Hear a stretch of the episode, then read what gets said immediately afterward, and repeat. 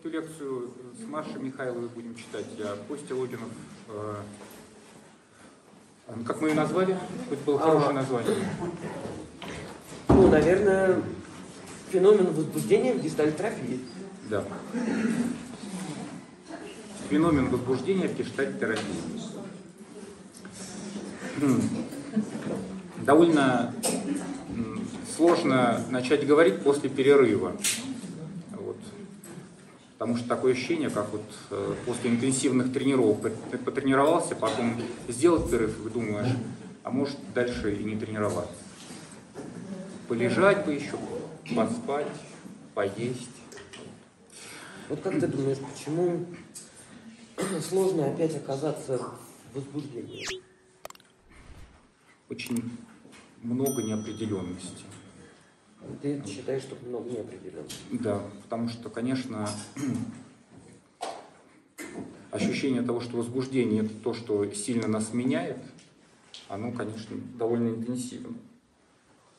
Привычнее в болоте в своем каком-то родном. Все же вспоминали, как хочется, чтобы все было предсказуемо, домой, где все ясно. А тут постоянно какие-то тревожащие, возбуждающие факторы. Никто не знает, что возбудит вдруг.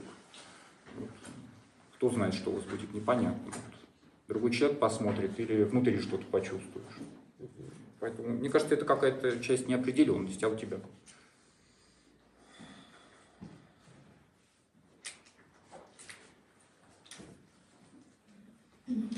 Ну, что-то я как-то глубоко задумалась, и, ну, наверное, на лекции надо как побыстрее, пошустрее соображать, и не, не брать таких глубоких пауз. А, я тоже думаю о том, что возбуждение, оно одновременно для нас маркировано и удовольствием, и, и, и вот этим напряжением, которое надо выдерживать. Если мы вспомним этот модный феномен прокрастинации, то, по сути дела, прокрастинация – это откладывание и откладывание отпустить себя в возбуждение и в поиск. Угу. Потому что а, когда мы возбуждены, мы всегда ищем форму для разрядки, либо для применения этого возбуждения. А поиск, он ну, тоже довольно напряженный для психики. Ну, то есть это то, когда, ну, там, условно, машина нашей психики работает на довольно высоких оборотах. И понятно, что в этот момент это энергозатратно. Вот. Тогда важно, наверное, если мы говорим про возбуждение, еще то, что э, у каждого вот этот вот путь того, как он возбуждается, он очень индивидуален. Вот. А вот.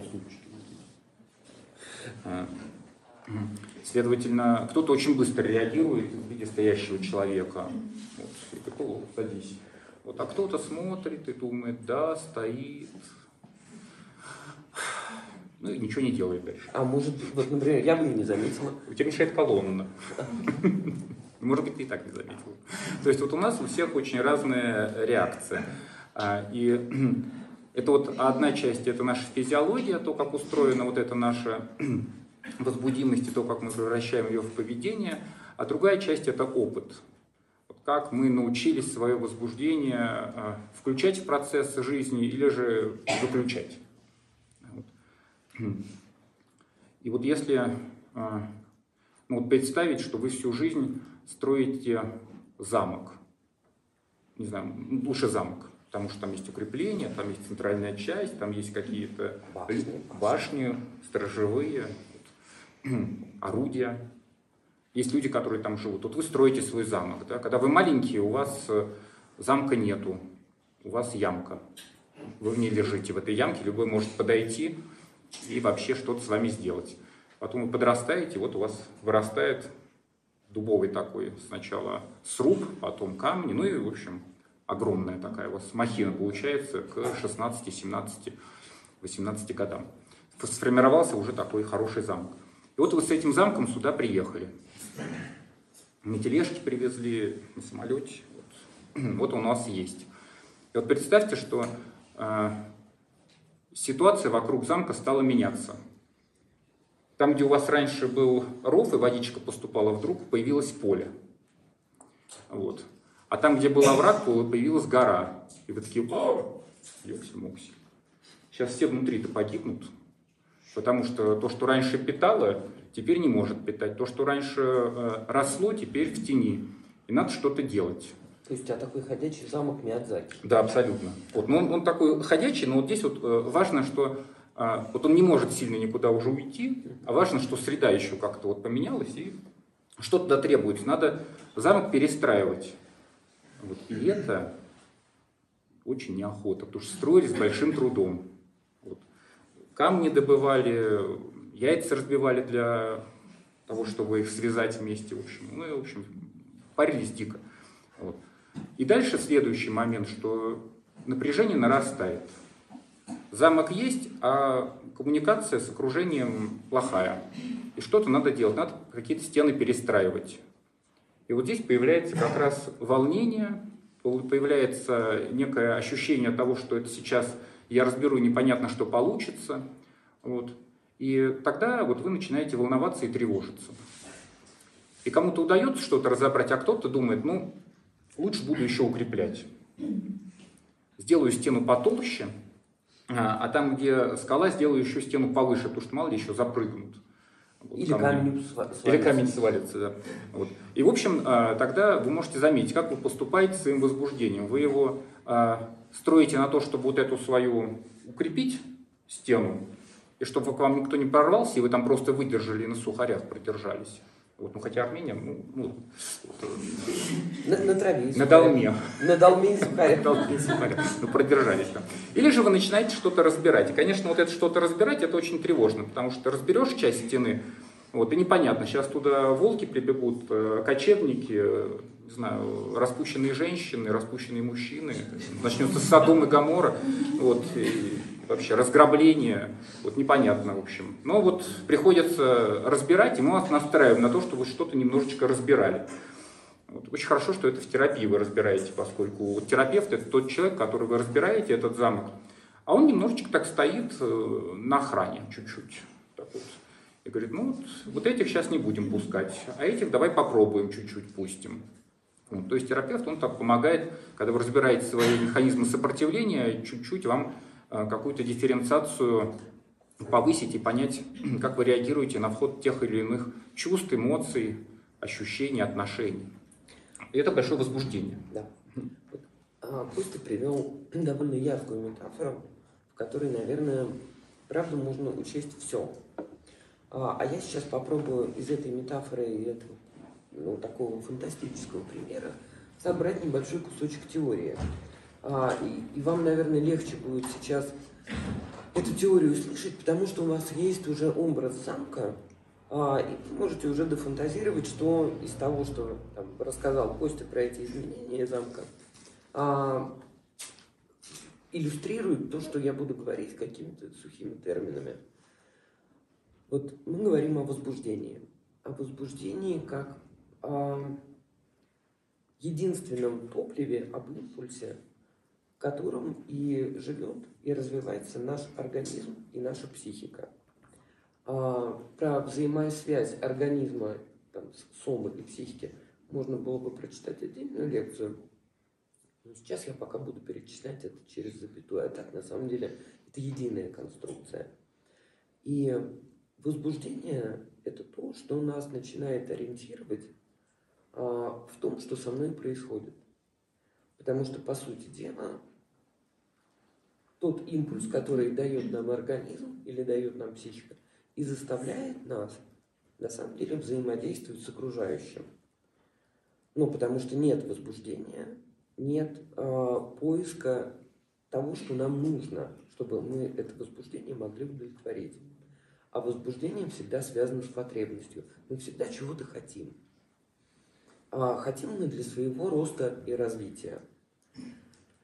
Если в нас пробуждается некая потребность, она может быть абсолютно любой. У нас миллиард разных потребностей. Мы можем хотеть прикрыть окошко, потому что нам стало зябко.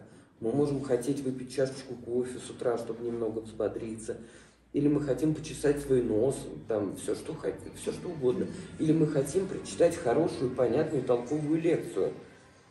Вот все это наши потребности, но вся история в том, что обычно а, то, чем может быть удовлетворена эта потребность, лежит вне нас. Что нам надо каким-то образом выйти и начать вот этот контакт с окружающей средой. А, и вот то, о чем рассказывал Костя, вот про строительство вот этого замка, это то, как мы имеем опыт и память о своих потребностях. Потому что каждая наша удовлетворенная потребность становится кирпичом вот в этой кладке или бревном вот в этом а, там, срубе, когда мы что-то удовлетворяли, какое-то свое возбуждение, и у нас есть опыт, как мы это сделали и за счет чего мы это сделали. И, по сути дела, бесконечное удовлетворение и функции становится через какое-то время представлением о себе. Ну, то есть представлением и копилкой персоналити. Я тот, а, как, каким я себя узнаю, а как я удовлетворяю ту или иную свою потребность. Вот так у нас и выстроился замок. Хочешь подхватить дальше? Нет. Нет, пока. Хорошо. Очень ладно. А, и вот то, о чем говорил Костя, а, что в какой-то момент мы можем встречаться с тем, что потребность есть, но мы ее должны удовлетворить, например, каким-то другим способом. Не тем, который у нас уже есть в копилке, и который даже лежит в представлении о себе. Ну, к примеру, если раньше, вот совсем банальный пример, я был маленьким а, и не мог справиться, моей мелкой моторики не хватало для того, чтобы завязать себе шнурки перед выходом в детский сад – я говорил, папа, шнурки. Все, я уже натянул на себя куртку, я уже смог сам застегнуть. Даже говорить не надо, просто так. Да, выставил да, на жульке. И шнурки завязались. Да, но шнурки-то завязались с помощью папы. Да. А, и приходит какой-то момент, когда а, либо папа говорит, ну попробуй сам уже. А, или помнишь, как мы вчера это делали вместе. И вот когда я первый раз завязал шнурки, а я помню этот момент, когда я первый раз в детский сад сама себе заплела косы. Вот это было потрясающее ощущение на весь день, какого-то невероятного обладания чем-то. Ну, потому что моя личность на самом деле была уже изменившейся. Я уже была Машей, которая может сама себе завязать косы в детский сад. И вот Костя говорит о том, что иногда нам приходится, а зачастую там каждый день нам приходится вести эти работы по реконструкции замка. Вот. И все это связано, конечно, с возбуждением. И понятно, что творческое приспособление а, это, ну, это та история, когда я реагирую на появившуюся гору или на появившийся отряд всадников, который решил а, сексуально осаждать мою крепость. Подхвати, иначе меня понесет. Вот. А я такую тогда более э, умиротворяющую ноту. Давай. Такую. Э, вот смотрите, вот то, что э, получается, что вот у всех есть вот эта способность возбуждаться, как у живого организма. И у всех есть способность распознавать это возбуждение. Вот вы каким-то образом это научились делать. Если примером со шнурками, да, на этом с косичками, да, вот примеру, на вас смотрит какой-то мужчина. Я Если... тоже принесло туда. Нет, нет, я сейчас объясню. На вас смотрит какой-то мужчина. Вот, а ну, бы женщина, смотрит какой-то мужчина. И вы смотрите и думаете, ой, надо бы косичку заплести. Вот. И вы в этот момент распознаете какое-то свое возбуждение, как то, что мне нужно сделать что-то с тобой, с тобой чтобы быть э, красивой и опрятной. Вот. А кто-то, когда смотрит на него мужчина, боится и говорит, не-не-не, никаких кос не надо заплетать, наоборот, нужно вообще вот так вот все сделать, чтобы он на меня смотрел, и желательно дальше уже дальше не смотрел. Так все страшно было, чтобы взгляд от, отвернул. То есть мы будем распознавать возбуждение в зависимости от какого-то нашего опыта. И вот что часто, вот, вот сейчас по вашей реакции видно, вот, э, когда мы говорим про возбуждение, какая самая очевидная ассоциация? Какое, какое возбуждение? Сексуальное. Легко находится. Моментально мы как бы в себе вообще как вообще мы живем вот именно как существа такие, которые готовы к размножению. Вот. И это очень биологично. Понятно, что это вот в нас заложено. И вторая часть, как мы распознаем возбуждение, вот каким думаете еще образом, что чаще всего появляется? Страхи и, и травмы, травматический опыт. Ну, сразу моментально мы можем, вот, э, я думал о каком примере. Вот я вспомнил, значит, когда я катался на лыжах, э, и скатился с горки с одной. Вот. И когда я катился, я вот так вот махал, махал палкой, то одна палка так воткнулась в дерево. Я вот так тогда ехал, и вот такой страх. Вот. И, и вот сюда вот попал, ну, в скулу. Ничего страшного, ну такой синяк во все лицо, очень неприятно, страшно, все дела. Вот. И э, вот теперь я смотрю на гору, например, вот на нашу, которая едет подъемник.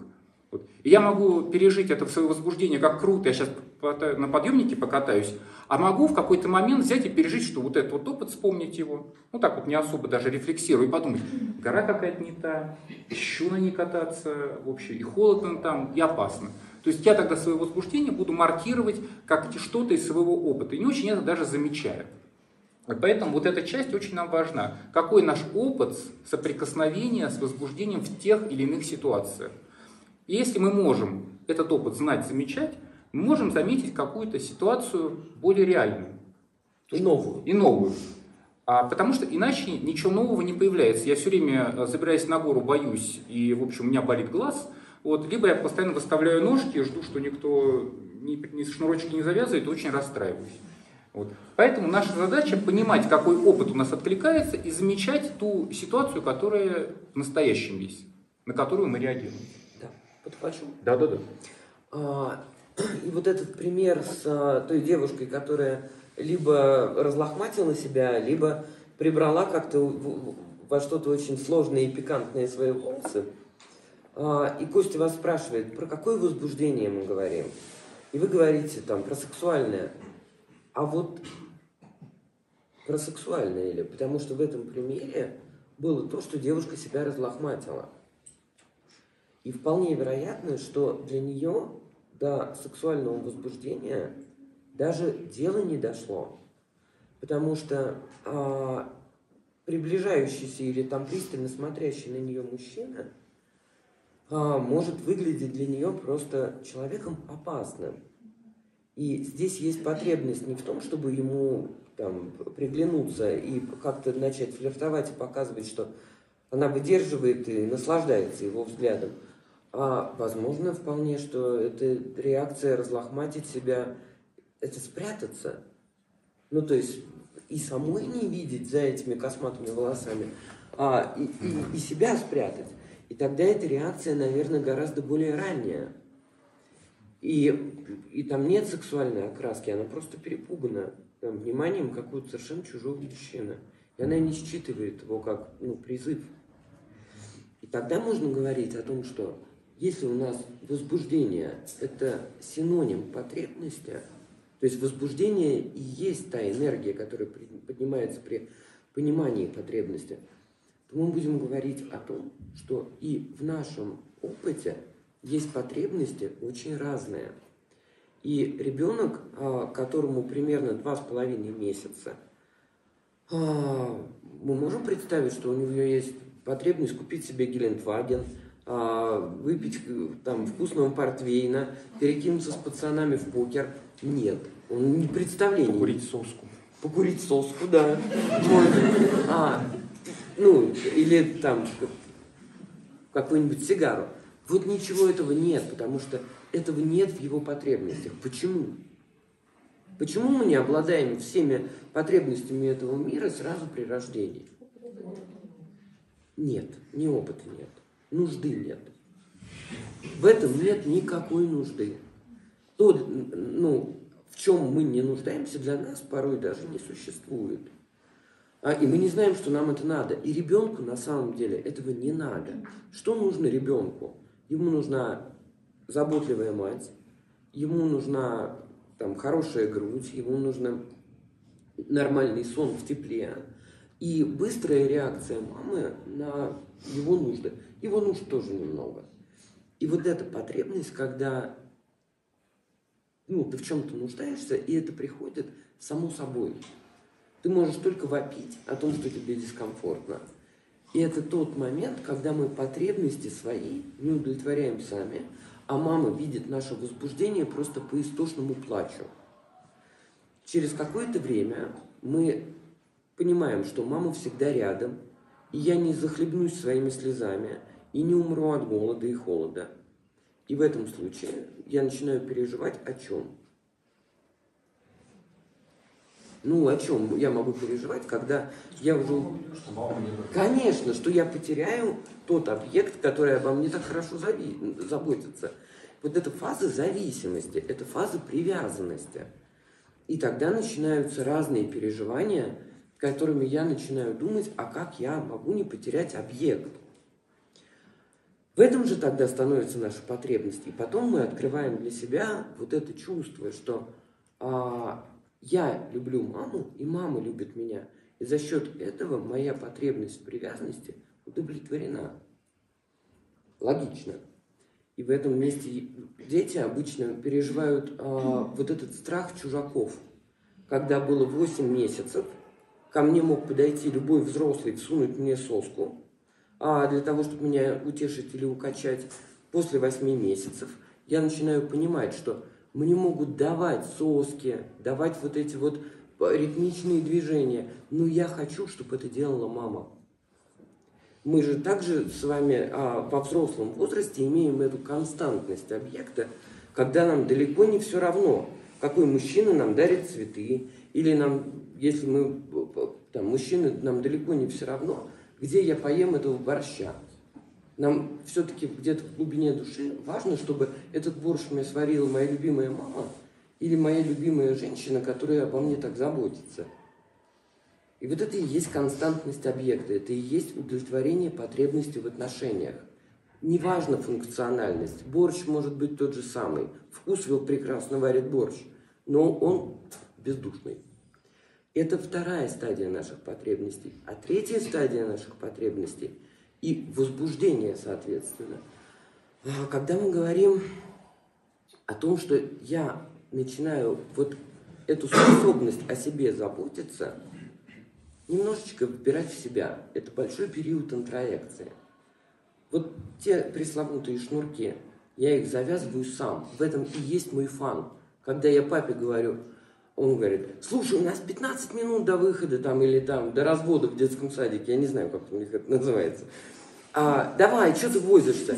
Давай я тебе завяжу шнурки. Ребенок трех лет говорит, не надо, я сам. Потому что вот сейчас что-то произойдет. Я понимаю, что папа готов мне завязать шнурки, в этом нет сомнений. Но то, что это сейчас изменит мое представление обо мне самом, как об умеющем, вот это становится супер важно. И в этом месте моя любовь и уважение к себе за то, что я такое действующее существо, становится самым важным. Если я падаю чуть-чуть на уровень ниже, например, я с чем-то не справился, я ну, начал клеить модельку, это не шнурки, это много мелких деталей, я понимаю, что я не справляюсь. Но то, что у меня есть любящий рядом родитель, позволяет мне сохранить самооценку. Я прихожу на кухню к папе и говорю, слушай, а, я не справляюсь. Он говорит, ну, клево, сын, он же не, не, ну, не говорит, ну, все, я в тебе разочарован. Нет, не говорит, потому что родитель любящий. И вот в этом месте мы можем не переживать про нарциссические удары со стороны любимых людей. Они не разочаровываются в нас. Значит, я все равно продолжаю пытаться, но уже с папиной помощью. И вот так мы выделили три потребности. Потребность в безопасности, потребность в привязанности и потребность в манипулировании. Потребность быть самостоятельным, потребность делать дела. И понятное дело, что наши клиенты и мы сами, а когда у нас поднимается возбуждение, нам его неплохо было бы маркировать и дифференцировать хотя бы на вот эти три разные части. В чем сейчас моя потребность? Вот то сексуальное возбуждение и напряжение, это что была за потребность? Из какого уровня? Близости, вполне вероятно.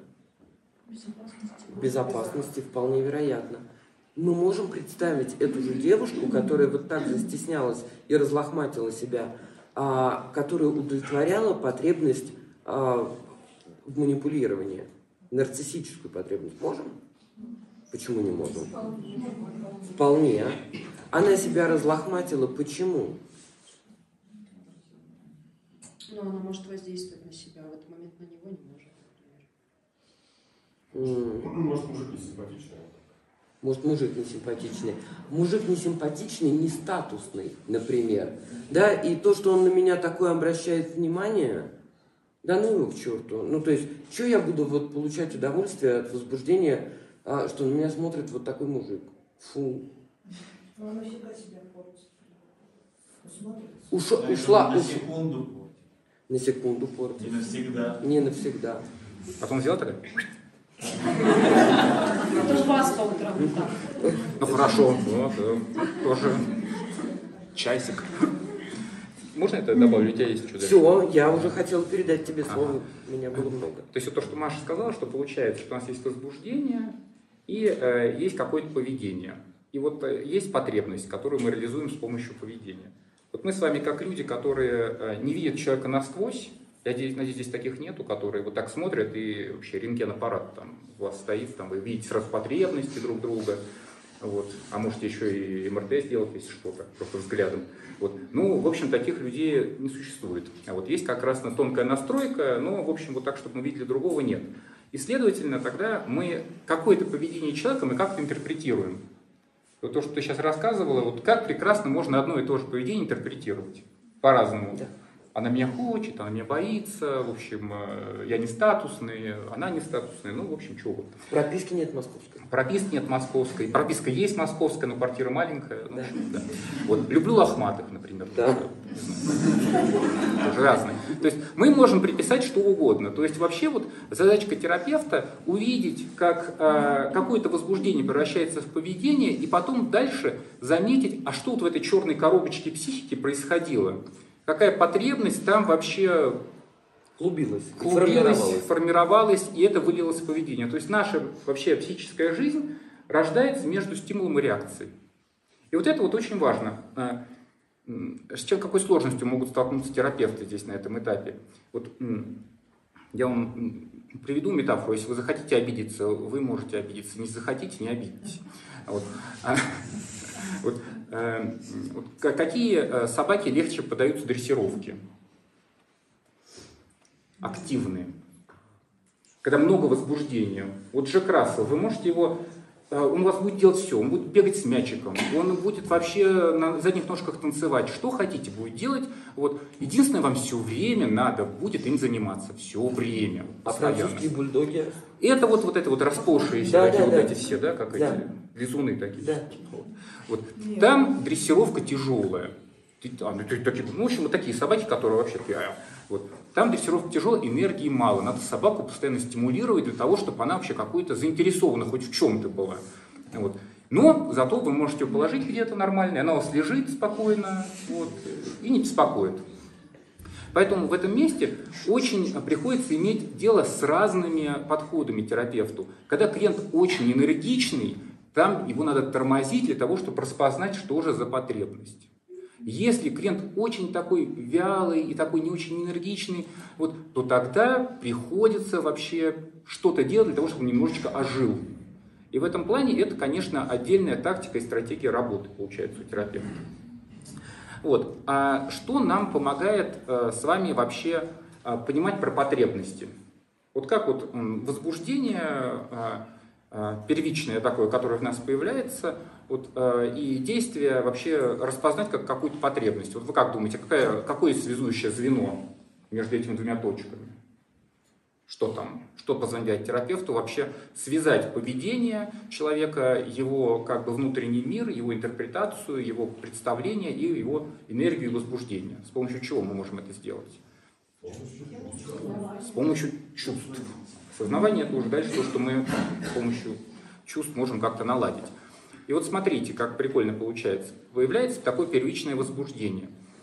э, человек становится каким-то более активным, осматривается и что-то э, чувствует, что в нем поменялось. Э, в основном мы можем это заметить по нашим телесным ощущениям. Микродвижения появляются, потом более активные движения, мы начинаем как-то двигаться, мы начинаем как-то присматриваться, взгляд на чем-то начинает останавливаться. Э, те, кто счастливо пережили ковид, начинают принюхиваться. Вот. То есть вот у всех становится какая-то активность появляется. Она очень телесная, очень физиологическая. Дальше появляются что? Эмоции. Что такое эмоция? Эмоция – это то, что я соотношу себя с этой ситуацией, в которой я нахожусь, и мне это дает знак о том, как моя физиология связана с тем местом, где я нахожусь, то есть ситуацией, в которую я включен. Я, например, могу испытать такую э, эмоцию, как радость. О, радостно. Я сейчас говорю, глаза какие-то у людей живые, они меня слушают, клево, мне радостно, вот эмоциональная. Так. Она никому не имеет отношения, эта эмоция, она имеет отношение просто к ситуации. Вот это первичная такая эмоция. Или мне станет сейчас, э, смотря на Машу, может быть, нет, тебя не становится, сейчас я найду кого-нибудь. Вот, вот. Алена отвлеклась, Юдина там разговаривает, и я такой, как-то мне поскучнело, и я так как-то опечалился, и ситуация для меня такая печаль. А сейчас опять из нее все появилось. Вот. Ну, в общем, я могу сканировать тогда через себя эмоционально, как я реагирую на ситуацию, и соотносить свою физиологию и то, что происходит вовне, и во что я включен. А дальше, после эмоций, появляются чувства. И вот чем чувства отличаются от эмоций? Как по-вашему? Объект. Чувства имеют объект. Уже я буду понимать, что мое чувство это какая-то эмоция, которая относится к какому-то человеку или объекту, и потребность моя будет более очевидна. Если у меня переживание, я так чувствовал эмоционально, что что-то у меня какое-то раздражение непонятно какое, а потом я увидел какого-то человека и понял, что злит меня именно он. И тогда моя эмоция, она уже относится к объекту, и она несет какую-то потребность. Злость – это хороший сигнал о том, что сейчас для меня происходит что-то, что меня не удовлетворяет, у меня есть энергия и силы для того, чтобы это изменить. И тогда я могу с помощью эмоций и чувств распознавать, вот что это было за возбуждение, на что оно было направлено, какую она несла потребность. И очень важно, что мы в гештальт-терапии мы стараемся людей, у которых вот такая большая голова, которые очень хорошо думают, как раз больше обратить к эмоциям и к ощущениям, чтобы достроить, вот, проверить, а насколько действительно это та потребность и это возбуждение, которое относится к его мыслям. Потому что мы можем что-то очень хорошо домыслить.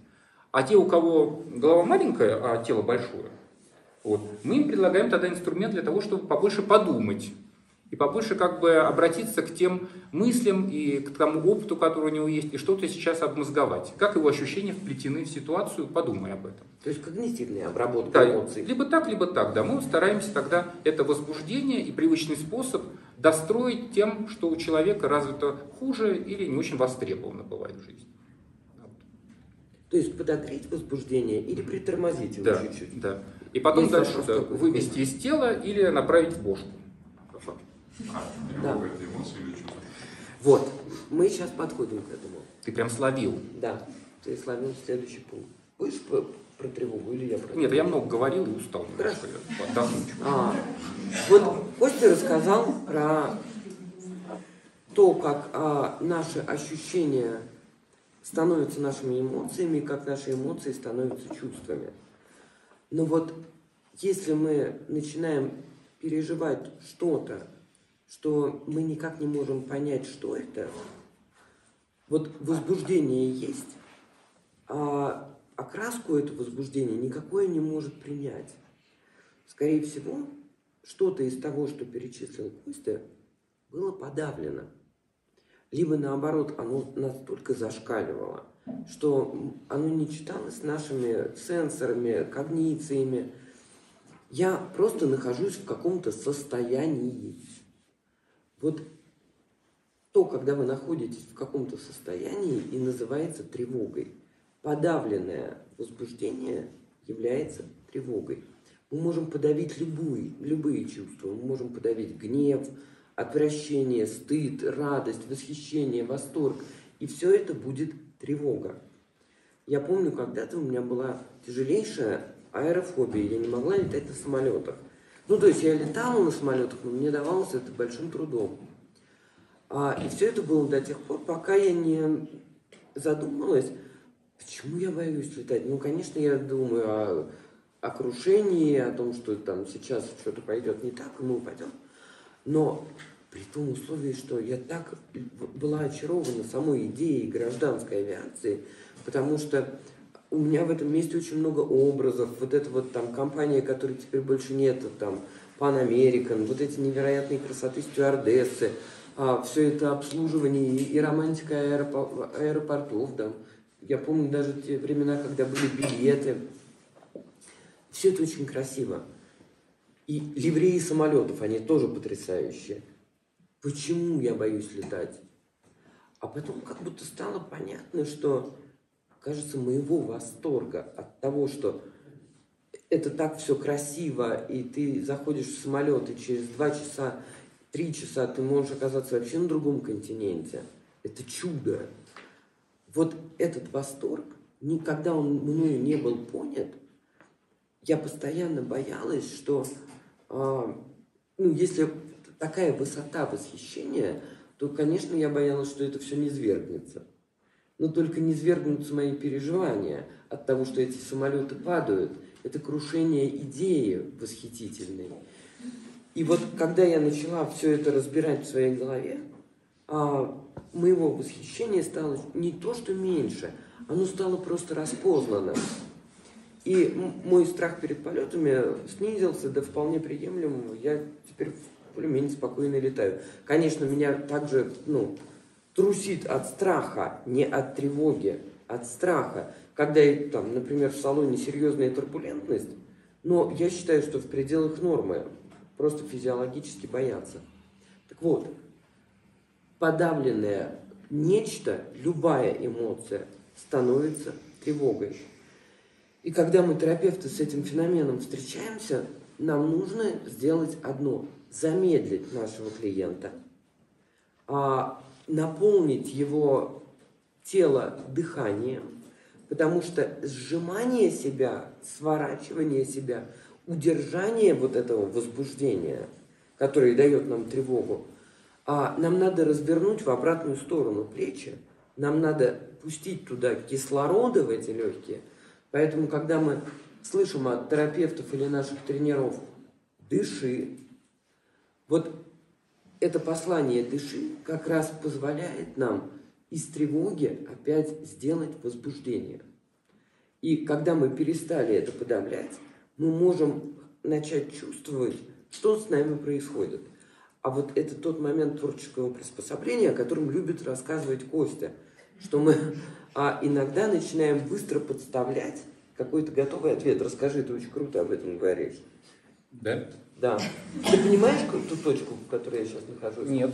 А когда ты говоришь о том, что мы видим какое-то возбуждение, которого мы испугались, и мы готовы быстренько слить его, подставляя... Ага, понял. Хорошо. А, мы готовы когда слить возбуждение. Да, Что да, я- да. Потому что я в чем задумался, у меня мысль о чем была, что э, ты говоришь затормозить и наполнить дыханием, и для меня это откликается. Это про то, что вот э, у нас есть какое-то первичное возбуждение, а дальше у нас срабатывают механизмы определенные, чтобы это возбуждение, например, не чувствовать.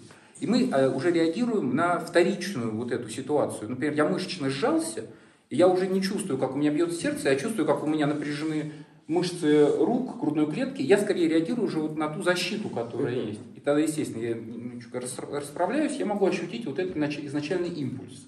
Это одна часть. Мгм. Правильно я понял? Да. Вот это вот тогда. А другая часть, мы можем идти еще другим путем. Мы можем усиливать вот то напряжение, которое есть, и смотреть, чему оно препятствует. То есть, чем больше я начинаю себя, естественно, если я вот так вот сел, вот так вот сел, так сел, и понял, что я вот так плечи у меня напряжены, и я уже думаю, что я вообще сильно э, всех испугался, то я тогда могу, если я начинаю усиливать это напряжение, вот так сжимать, сжимать, сжимать, и сворачиваться вот такой калачик, то я начинаю ощущать, что противоположно этому. Я не могу расправиться. Я тогда получу доступ как раз к тому, что я стараюсь подавить таким образом. Да. То есть мы усилим либо напряжение, либо сопротивление. Да, мы можем -то тоже пойти И через, туда, и туда. да, через, через этот тот момент еще. А вот то, что я подумал, еще, может быть, не знаю, как, наверное, соотносится к тому, что мы с тобой говорим, но что-то у меня мысль туда Давай. сбежала, я вот немножко скажу. А, ведь сейчас какой у нас получается этап интенсива? Вот первые эти три дня это вообще вы привыкли к месту, привыкли к терапевту, привыкли к супервизору, и уже у вас такое узнавание есть. И дальше естественным способом, а, ну как наша психика устроена, что-то уже более-менее комфортное нашли, но это и сохранить. Ну как бы до конца уже так уже думать, что все, вот эта форма такая, то, о чем мы говорим, оно уже сложилось, и мы никуда двигаться не будем. Пусть оно так и живет. Прекрасный человек, не очень прекрасный человек, ну, уже с этим мы будем жить. Уже как бы привычка такая у нас становится как бы для нас очевидной. А вот задачкой как раз э, терапии является вот не создание таких, э, знаете, вот безопасных условий, когда вообще все такое ровное, гладкое, узнаваемое, абсолютно как предсказуемое. Задачкой терапевтической безопасности это является понимание, что рядом со мной человек, который способен к надежной поддержке в любой ситуации. И если мы безопасность переживаем не как то, что ничего неожиданного не произойдет, никакого риска не случится, а как то, что риск случится, возбуждение появится, появится какая-то новая тема или новые мои какие-то переживания, но я знаю, что тот, кто рядом со мной, он может меня поддержать, я могу это уже из опыта этих трех дней взять. Тогда мы можем куда-то двинуться, можем двинуться в какое-то новое, что-то, что может сформироваться вот как бы а, за счет того, что мы не гасим свое возбуждение, а даем ему немножечко выйти.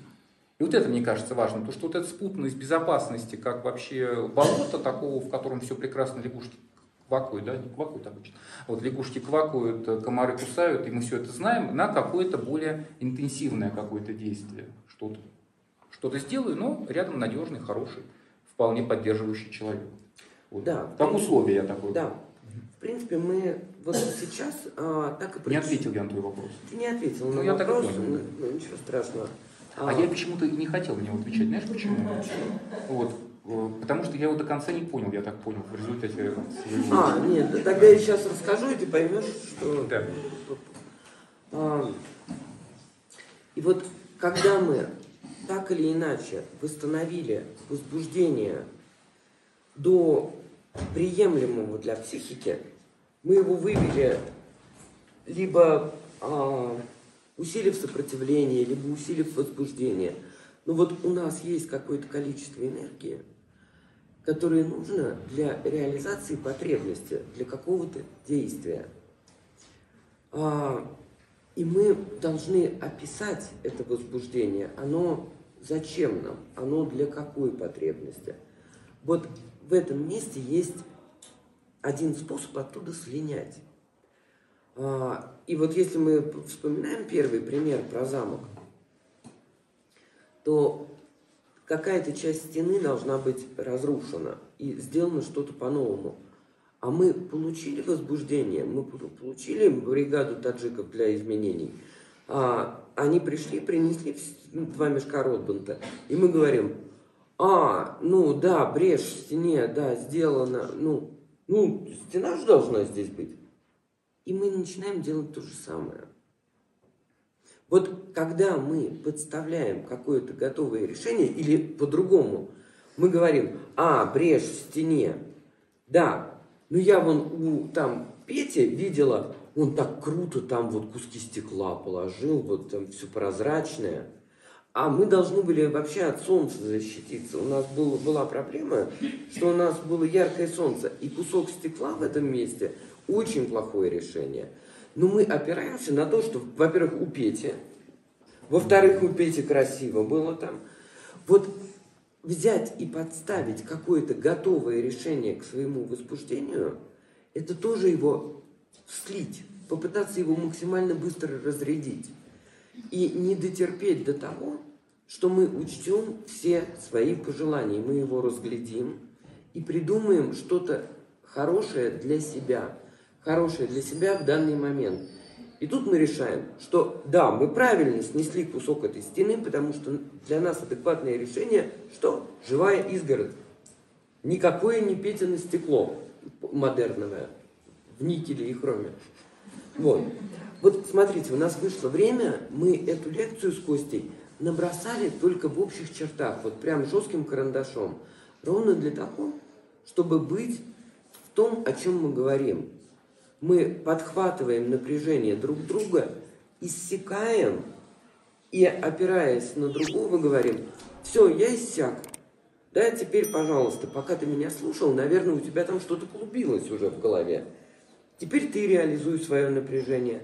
Лекция могла получиться из-за этого немного рваной, но очень искренней. А я понял ответ, э, я, точнее, я понял твой вопрос, но уже не смогу на него ответить. Да. Вот, и ухожу с возбуждением. Да. А я опустошенная. Спасибо.